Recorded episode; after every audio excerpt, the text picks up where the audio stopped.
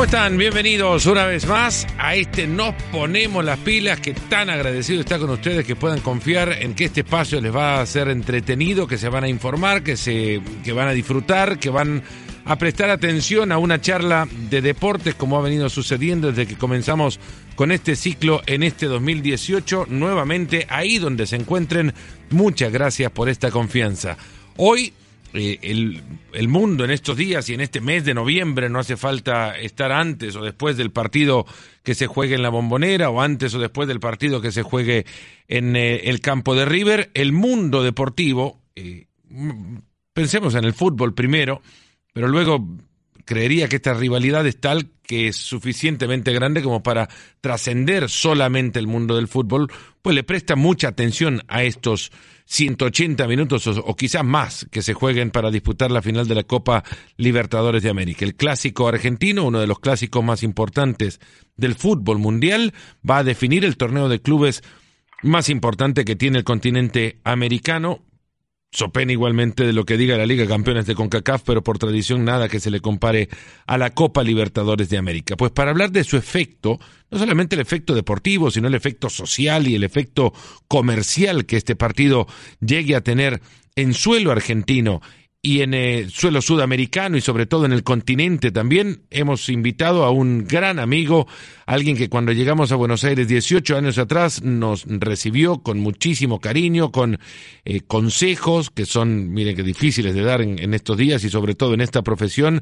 Y me fue, digamos que abriendo puertas como para poder ir encontrando un lugar en el cual quedar con la comodidad con la que uno queda en los lugares en los que al, irse uno de ellos siempre quiere volver y eso me pasó y me sigue pasando con, con Buenos Aires. También director de Marca en Zona, un sitio especializado en marketing deportivo y director de esa misma empresa que se ha dedicado a la comercialización y marketing en el deporte por casi ya 20 años. Daniel Weinstein nos acompaña en este Nos Ponemos las Pilas. Dani, gracias por el tiempito, gracias por la charla y ojalá que te hayas preparado un lindo mate para poder disfrutarla. Hola Fernando, hola a toda tu audiencia. Y acá estamos poniéndonos las pilas para lo que quieran, para lo que necesiten, aquí desde Buenos Aires. Y nada, eh, un poco sumándome, sumándome a, lo que vos eh, dijiste, primero gracias por todo, pero básicamente tiene que ver con, con no solamente uno puede triunfar eh, siendo una buena persona, necesita argumentos profesionales y solvencia profesional. Es decir, si a eso le sumas ser una buena persona, seguramente vas a ser exitoso, que es lo que te pasó a vos. Así que me alegro mucho del presente y me alegro mucho de todo lo que está pasando y me alegro mucho de poder participar, la verdad, de este partido que jamás pensé que iba a tener delante mío. Un River Boca, Boca River, final de Copa Libertadores de América. Tengo muchos encima como periodista y muchos encima simplemente como observador y la verdad que este es especial, sobre todo para los hinchas de Boca y los de River, ¿no? Dani, visitemos eh, un poco de esos años y, utilicemos esos años para hablar un poco de, la trascendencia de este partido, desde lo eh, periodístico y desde el recuerdo que podrás tener del fútbol argentino. Eh, Boca River sabemos qué es lo que significa y, si no lo sabemos se puede interpretar a la distancia, pero es hablar de un partido que divide no sé si en partes iguales, pero divide seguramente a, la sociedad deportiva argentina y lo ha hecho durante muchísimos años. Un partido de estos, en una, digamos, en las condiciones normales de un torneo de liga, y sin hablar de la eh, implicancia que pueda tener el partido en sí en la liga que disputen, es siempre importante. A ver, se pueden juntar en mitad de tabla y estos dos equipos siempre van a paralizar. Seguro, seguro y en esta ocasión más que nunca, ¿sí? Y hay análisis de todo tipo de factores, o sea, acá tenés el análisis comercial, también tenés el análisis, el análisis social. Este país tiene un presidente que fue 10 años presidente de Boca Juniors y que lo catapultó ser presidente de Boca Juniors a poder ser presidente de la nación. A ese nivel estamos hablando las cosas.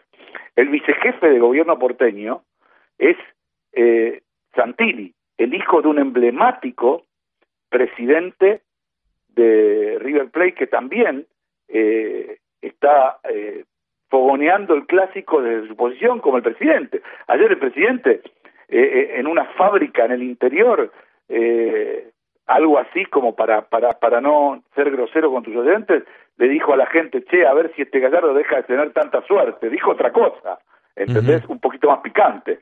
Y todo eso fue reproducido a nivel nacional. O sea, realmente eh, se está tratando de todas maneras, y la verdad que lo están eh, haciendo muy bien, tanto Angelici como Donofrio, presidente de, Boca y River, está tratando de bajar los decibeles desde el punto de vista que vaya más allá de la deportivo.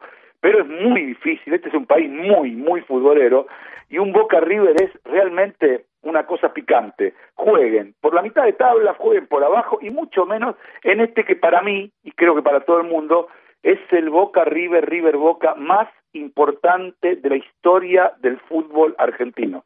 Llegan a la final de la Copa Libertadores de América. Para que quede claro, es como si jugaran una final de Champions el Inter y el Milan, como si jugaran una final de Champions Barcelona y Real Madrid es los dos Manchester, es casi una utopía, pero se dio y lo tenemos acá y lo vamos a disfrutar acá, Fer.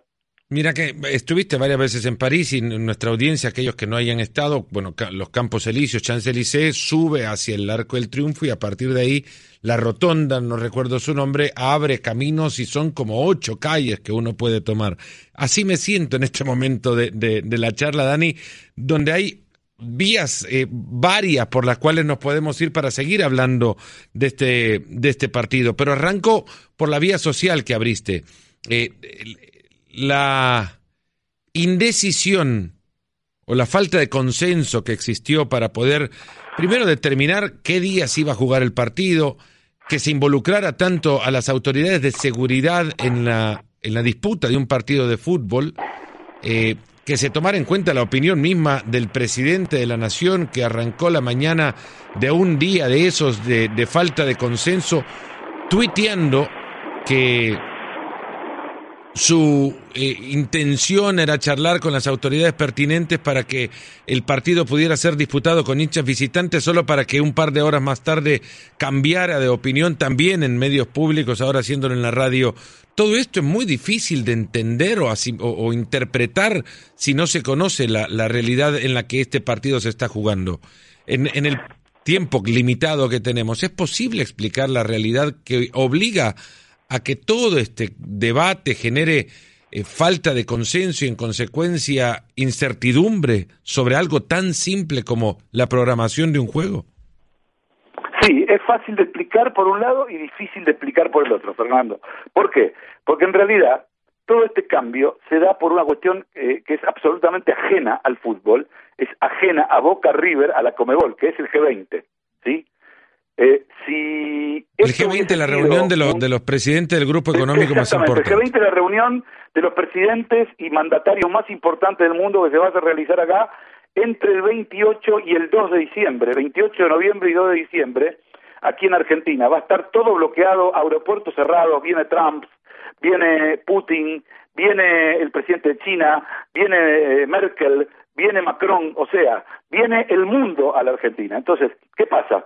Al tener ese problema, desde el punto de vista logístico y de seguridad, era imposible meter la final el día 28 tal cual estaba estipulado por Comebol. Es decir, que el primer, eh, digamos, escollo a todo esto es la propia posibilidad de que nunca se pensó que, que, primero en el G20 cuando se armó la final que no se sabía quién iba a jugar y nunca se pensó porque eso era directamente producto del azar, que serían Argentina. Entonces las fechas programadas por Comebol estaban bien, 7 y 28. Ahora, ¿qué pasa?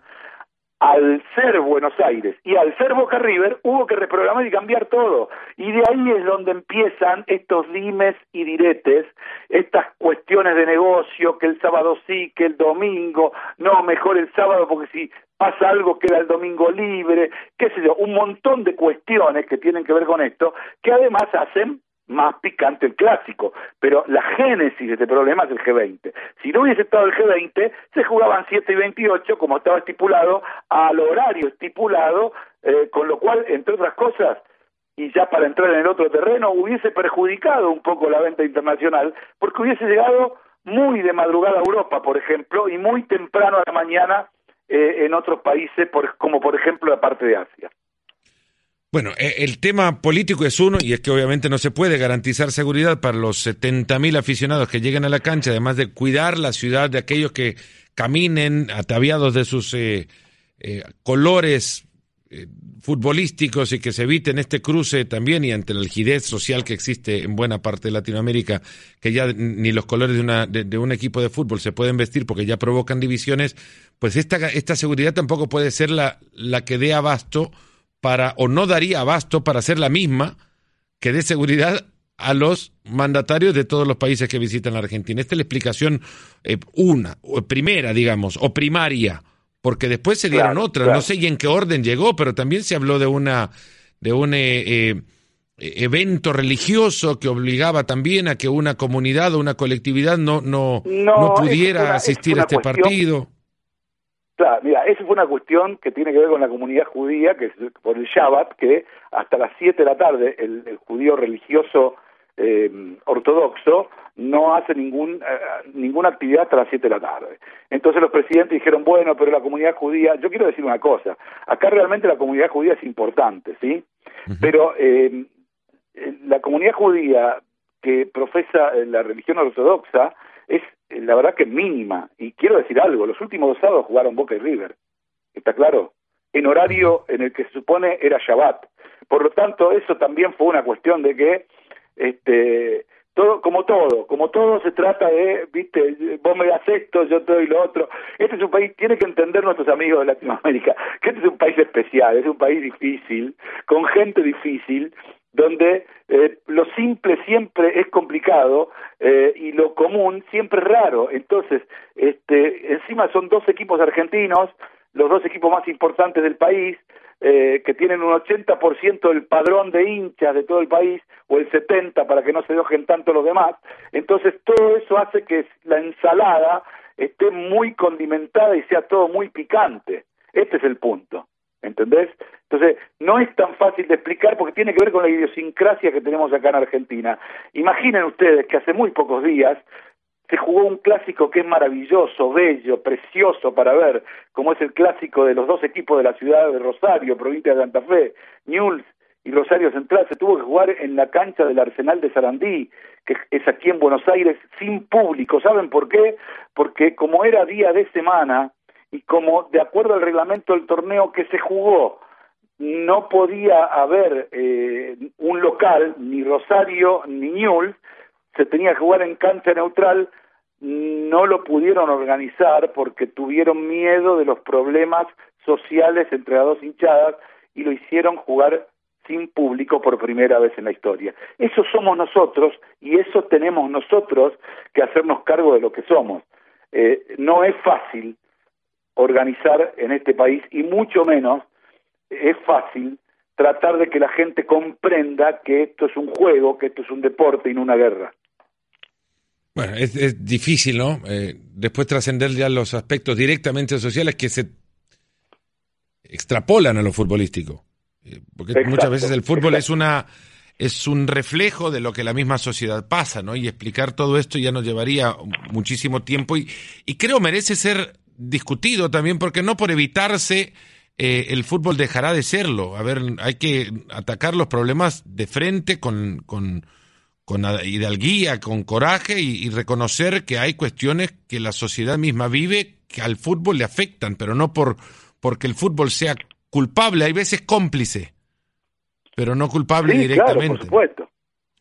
Y es utilizado políticamente, sobre todo por estos lares, por estos lugares muy utilizado políticamente, lo acabo de decir un ratito, o sea, el presidente de nuestro país fue 10 años presidente de Boca, y eso le sirvió para ser presidente de nuestro país.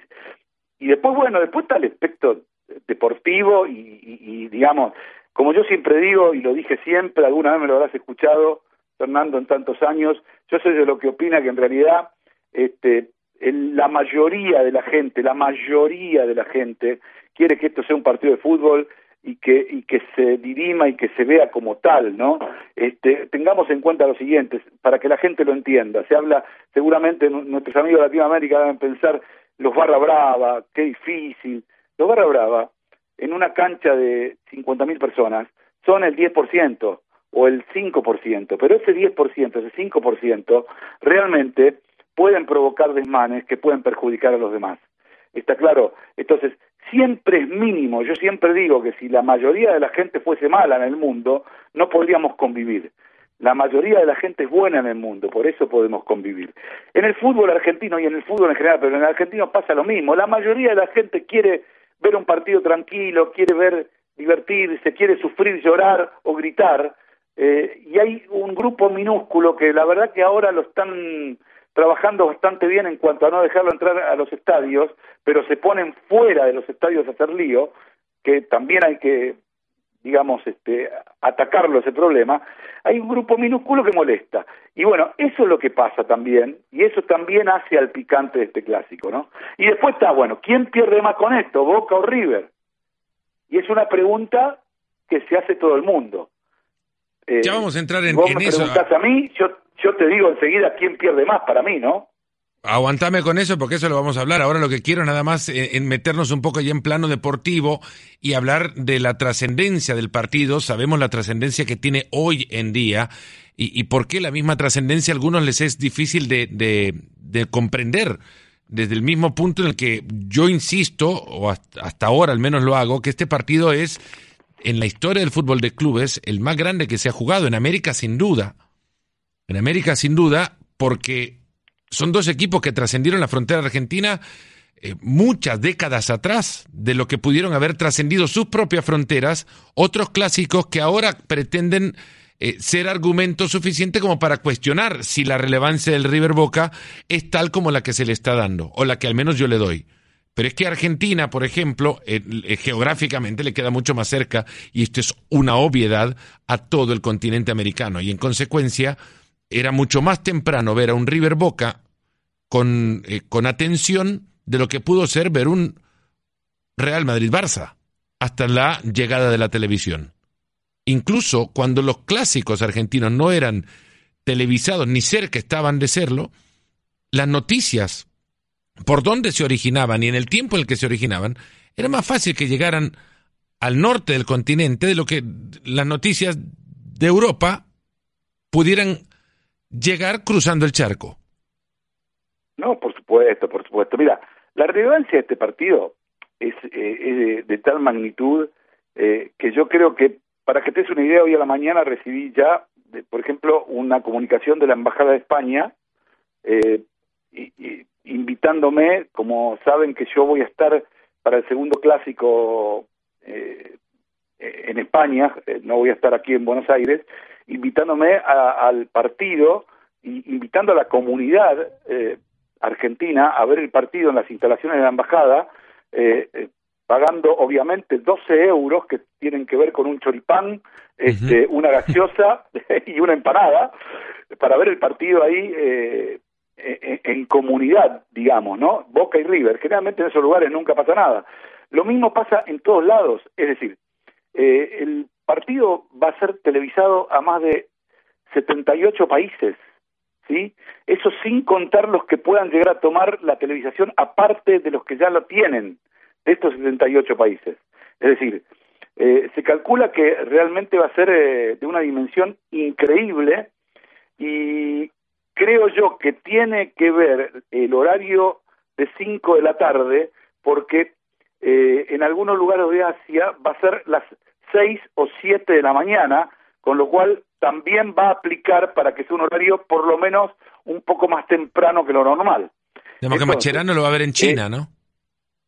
Mascherano lo va a ver en China, no tenga ninguna duda que lo va a ver en China, igual que el Pocho Lavesi, aunque no sea ninguno de los dos. Igual que cualquier jugador, calculo yo, de fútbol, imagino yo concentrado el equipo chino, donde está Mascherano, Mascherano y la Bessi contándole lo que es un Boca River a sus amigos que juegan en esos clubes, que juegan en el club, y vos te pensás que esos chicos no se van a parar a frente del televisor a mirarlo? Por supuesto que sí.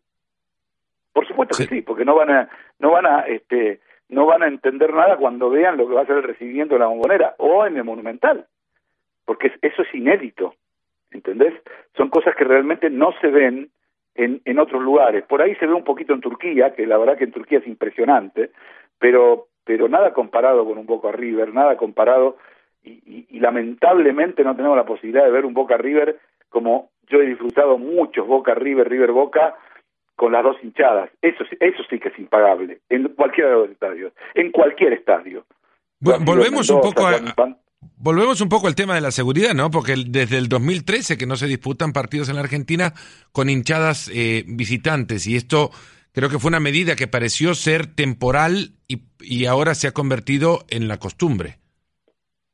Sí, porque además, por, por una cosa, primero tiene que ver con que nosotros cada vez nos estamos, entre comillas, tratando de querer parecer Europa. De hecho, por eso ahora está la última, la última final de dos partidos, la próxima final de, de Libertadores es a un partido, se juega en Santiago de Chile, la próxima final de Sudamericana es a un partido, se juega en Lima. Entonces, ¿qué quiere decir esto? Que ahora eh, estamos tratando de copiar y ayornar lo bueno. Entonces, eh, en, en, ese sentido, estamos haciendo las cosas. ¿Para qué? Para que todo sea más o menos similar. Entonces, Boca River hoy, como producto, ¿entendés? Realmente es una cosa que tiene una penetración que mm, recién la vamos a tener eh, un poco estudiada más o menos a los dos o tres días del segundo partido, cómo realmente se expandió este partido y este producto a nivel internacional, ¿entendés? Un partido que se va a jugar en su compromiso de vuelta, día 24 de noviembre, a la misma hora o 15 minutos más, eh, más tarde de lo que arranque un Atlético de Madrid-Barcelona, por ejemplo. Y esta creo va a ser una buena, una buena medida también del, del impacto global que, que genere el compromiso. Eh, es cierto que la calidad de fútbol no es comparable hoy por hoy porque el talento que se creó en un lado ahora juega para el otro, digamos, porque juegan en España los que se crearon en la Argentina, eh, no porque todos sean así, ni, ni, ni, todos los todos los, los jugadores del Atleti ni del Barça hayan salido de allá, pero se entiende lo que quiero lo que quiero decir. Sí, sí, sí, totalmente. Pero es que es el, es el espectáculo, es el marco. Es como si ahora le prestemos atención también, además de cómo Da Vinci pintó la Mona Lisa, le prestemos mucha atención a cómo el, el, el, el encargado de hacer el marco, el, el carpintero lo, lo, lo taló, ¿no? Mira, un, yo te voy a decir una cosa, un tipo conocedor de fútbol, de verdad, si tiene la posibilidad en su televisor de ver el Boca River final de Libertadores o de ver el Atlético de Madrid-Barcelona, el tipo que es futbolero, no tengo ninguna duda que va a la final de la Libertadores, porque sabe de lo que está viendo, sabe de lo que está hablando. El tipo que realmente no tiene muy claro qué, qué significa la Libertadores y que sí le gusta el fútbol, vio Boca, vio River, seguramente se va a quedar con el Atlético Madrid-Barcelona. Es tan sencillo como eso, ¿entendés? Pero mm, eh, esto, esto, esto tiene que ver básicamente, creo, con una fuerza eh, a nivel tsunami eh, en lo regional, ¿sí? Yo no tengo ninguna duda, estamos en presencia de uno de los cuatro o tres clásicos más importantes del fútbol, sin duda. ¿sí? Después vemos cuál es el más importante del mundo, pero que el, en el top five de clásicos más importantes del mundo figura River y Boca más que cualquier otro eh, de la región, no tengo ninguna duda. Dani, antes te metías un poco en, el, en lo deportivo y ahí en el, eh, las consecuencias del resultado. Marcelo Gallardo ha, lo ha dicho recientemente en su última aparición antes de grabar este Nos ponemos las pilas, este, esta emisión o este episodio del podcast hablaba de la necesidad de convertir o llevar esto a un partido de fútbol con el resultado encapsulado en el contexto del partido de fútbol. A ver, se ganó un partido, se ganó una copa. Se perdió un partido, se perdió una copa, pero nada más. Ahora te pregunto, eh, antes te querías meter o empezabas a meterte ya en quién pierde más y quién gana más. Eh, sí, sí. Te, invito ahora a que lo respondas, si es que tiene respuesta. Ya te lo digo. Para mí pierde mucho más River y te voy a explicar por qué. Porque River descendió a la B y Copa Libertadores mata herida mortal del descenso a la B. En cambio a Boca, si pierde, siempre le va a quedar la posibilidad de cantarle cuando le digan que lo dejaron fuera de vos te fuiste a la B. Es decir, Boca tiene una carta que River no tiene. River se juega todo lo que tiene en este partido. River, para poder empardar ese descenso, le tiene que ganar a Boca la final de la Libertadores. Con lo cual, esa angustia terrible del descenso ya no va a importar cuando la otra hinchada te grite, vos sos de la B.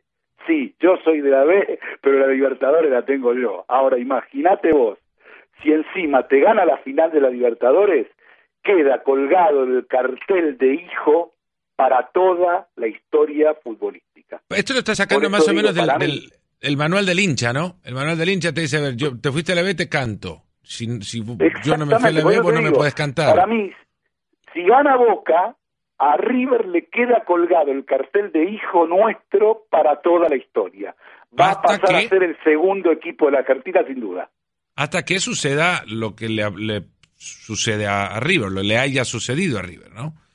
Hasta que se emparejen las cartas. claro, claro, pero, pero en principio, si vos te pones del lado, del lado, digamos, de River, River necesita un triunfo de esta magnitud para enrostrar a su rival de siempre. Está bien, me fui a la B, pero mira con qué empardé. Me quedé con una Copa Libertadores, la más importante que nosotros queremos ganar ganándote a vos.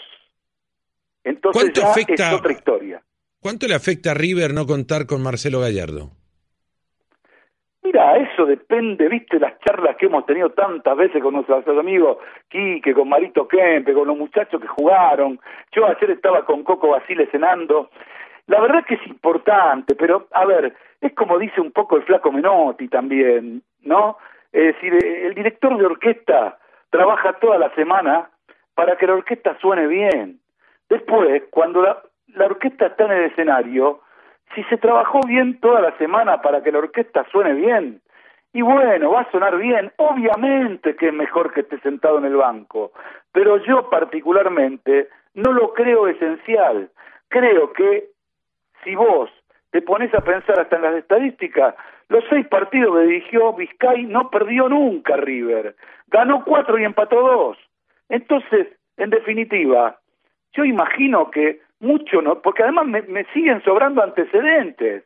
Es decir, por ejemplo, el Cholo Simeone fue campeón sin estar en el, en el banco, estaba en Monoburgo. Es decir, creo que es importante que esté, pero no esencial. Para mí no cambia nada. La charla más corta que dio el Flaco Menotti en el Mundial 78 fue la de la final.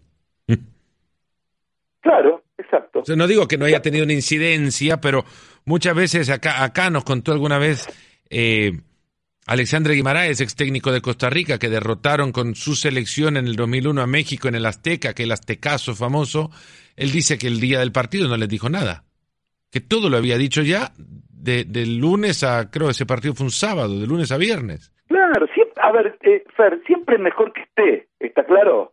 Pero si no está, no es la muerte de nadie, ni creo que ningún jugador vaya a dejar todo lo que tiene que dejar porque no está, porque no está ni él o el Mellizo, es lo mismo. Es decir, eh, reitero, yo soy de lo que opinan como el flaco, o sea, vos el trabajo lo haces en la semana, mentalizás en la semana, el, das la charla antes de que salgan este, en el hotel como Dios manda, y nada, y a otra cosa mariposa, y se acabó la historia, los que juegan son los jugadores, los técnicos sacan y ponen jugadores, y como hemos visto, Vizcay es un chico que está realmente capacitado, porque es la mano derecha de verdad de Gallardo, sabe cómo piensa, sabe cómo opina, sabe cómo siente. Ahora, eh, ya hemos hablado del, partido social, de la implicancia política, de la, repercusión mundial que puede llegar a tener este partido, que ya tiene incluso. Ahora, desde lo futbolístico, eh, ¿cómo llegan y quiénes son? Desde lo futbolístico, mira, eh, justamente hoy te, doy dos informaciones. La primera, que hace un ratito lo mandaron al Piti Martínez a la casa porque tiene gripe lo cual no es bueno, porque tiene gripe, no está resfriado ni está constipado, tiene gripe. Gripe es fiebre, gripe es que te voltea, te tira, ¿sí? te debilita. Eh, es una, y lo mandaron a la casa para que no contagie a los compañeros. Esto no es bueno para River, ni para el Piti Martínez, porque si llega va a llegar debilitado, porque la gripe te da fiebre. Por ejemplo, para que te des una idea.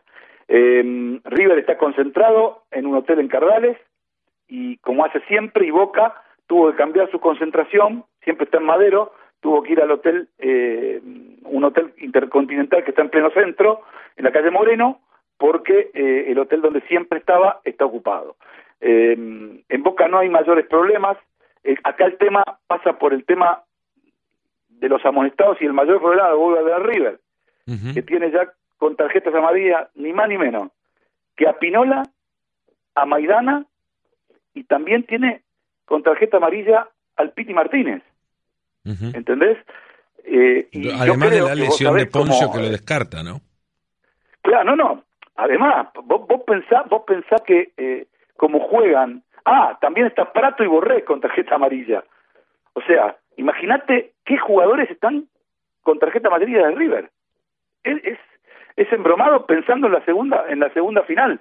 O sea, o en el segundo tiempo de esta final. Algunos especulan eh, eh, que por ahí algunos de los dos centrales los puede llegar a guardar Gallardo.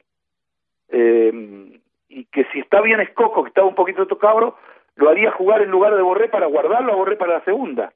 Por las dudas, porque viene un árbitro que es, eh, es un el árbitro Tobar, es chileno, y aparentemente es un muchacho que saca bastante la tarjeta de presentación. Bueno, todo árbitro sudamericano tiene... Todo árbitro sudamericano tiene eso, que todo árbitro sudamericano, sin dispensa, digo, tiene eso, que son, son tarjeteros. lo que pasa es que si hubiese sido un árbitro argentino, por ahí es más flexible sabiendo lo que se juega en River Boca, ¿entendés? Entonces por ahí te deja pasar alguna amonestación de un lado y del otro. En cambio este que es neutral, no, este sí va a amonestar igual, pero están mirando de los 40, de 40 lados, ¿me entendés? Entonces, y en Boca también tiene eh, tiene la posibilidad de que lo amoneste a Pablo Pérez, por ejemplo, a Nández, por ejemplo, ¿entendés? Entonces, digamos, eso limita un poco la estrategia, pero la noticia del día es que lo mandaron a la casa a, mm, al Piti Martínez, lo que no es poco. Para River, eh, no es poco, ¿eh? No es poco. Vamos ahora, ahora a una... Sí. A una zona que conoces, Marquen Zona, es, es la empresa que dirigís y que está especializada en marketing deportivo, lo hablábamos en el arranque, casi 20 años de experiencia en, en eventos de marketing en la, en la eh, sí, conducción de eventos de, marketing, en el montaje de los De hecho, vamos a hacer uno para el River Boca, mira, te lo digo ahora, y de paso te, doy un, nuevo dato. Eh, vamos a hacer uno eh, con la empresa IMG, que es la que maneja los derechos de comercialización de la Comebol, eh, un hospitality donde vamos a ir con Fernando Cabenagui y con el flaco Schiavi, uno de Boca, uno de River, dos ganadores de Copa Libertadores, a compartir un rato con la gente, porque se va a presentar un nuevo sponsor de la Copa Libertadores, que es el desodorante Rexona. Y en ese, en e, ese, digamos, esa activación está organizada por Marcanzona, para que la gente entienda un poco qué es lo que hacemos. ¿Qué, qué, ha significado para tu empresa eh, este partido? Bueno, ya conocemos un resultado. ¿Y, qué ha significado para el marketing deportivo eh, este Boca River? Bueno, bueno para, para, para Marcanzona este tipo de, de eventos eh, trae actividad. Por ejemplo, esta activación, después una activación que tiene que ver con influencers, eh, van a abrir influencers que trae Marca Anzona a pedido de, sponsors y, de Comebol, eh, como Mr. Chip, como juez central. Eh, va a estar Mr. Chip en la final. Vivir. ¿Cómo? Va a estar Mr. Chip en la final, ya cualquier cosa, cualquiera invitaron.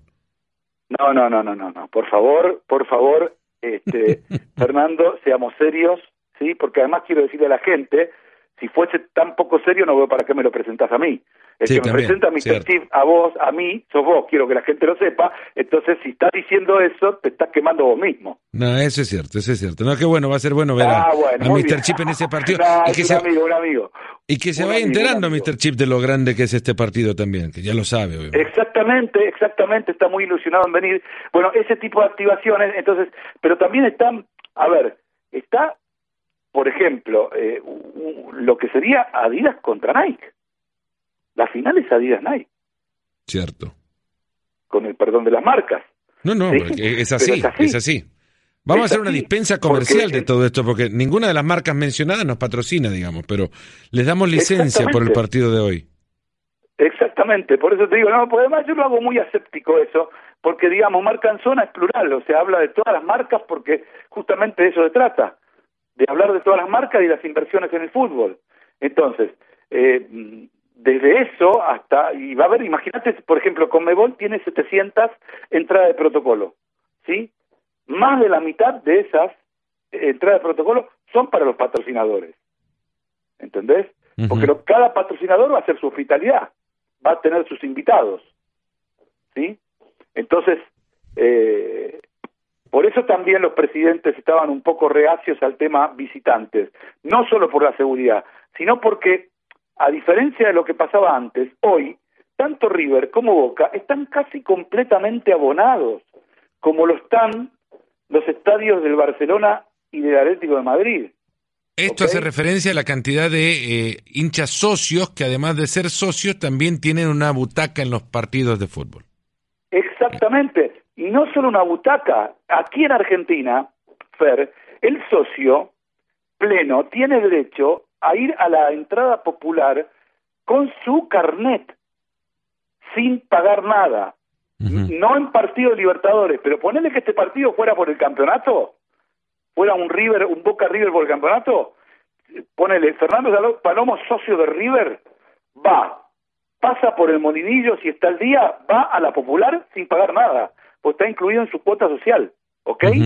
Ahora, Copa Libertadores tiene que pagar un plus, ¿sí? Como todos los socios que quieren ir. Y no pueden transferir su carnet, no es como el de la butaca con lugar que sí se puede transferir. El de la popular no se puede transferir es intransferible. ¿Ok? Entonces, todo esto obviamente que trae muchísimo, muchísimo trabajo a todo lo que es esta cultura nueva, por lo menos acá en Argentina, del marketing deportivo. Acá, imaginen ustedes que solamente por ahora eh, los clubes grandes y entre comillas medianos tienen un concepto de lo que es el marketing deportivo. Hay muchos clubes que todavía no tienen ni siquiera un encargado, encargada de marketing en sus propios reductos. Entonces, todavía, aunque parezca mentira, todavía es muy nuevo el concepto. Ahora, en estos mega eventos, la cosa se pone bastante más filosa, ¿no? ¿Cuál es la posición de River y Boca en este aspecto, en el aspecto de marketing deportivo?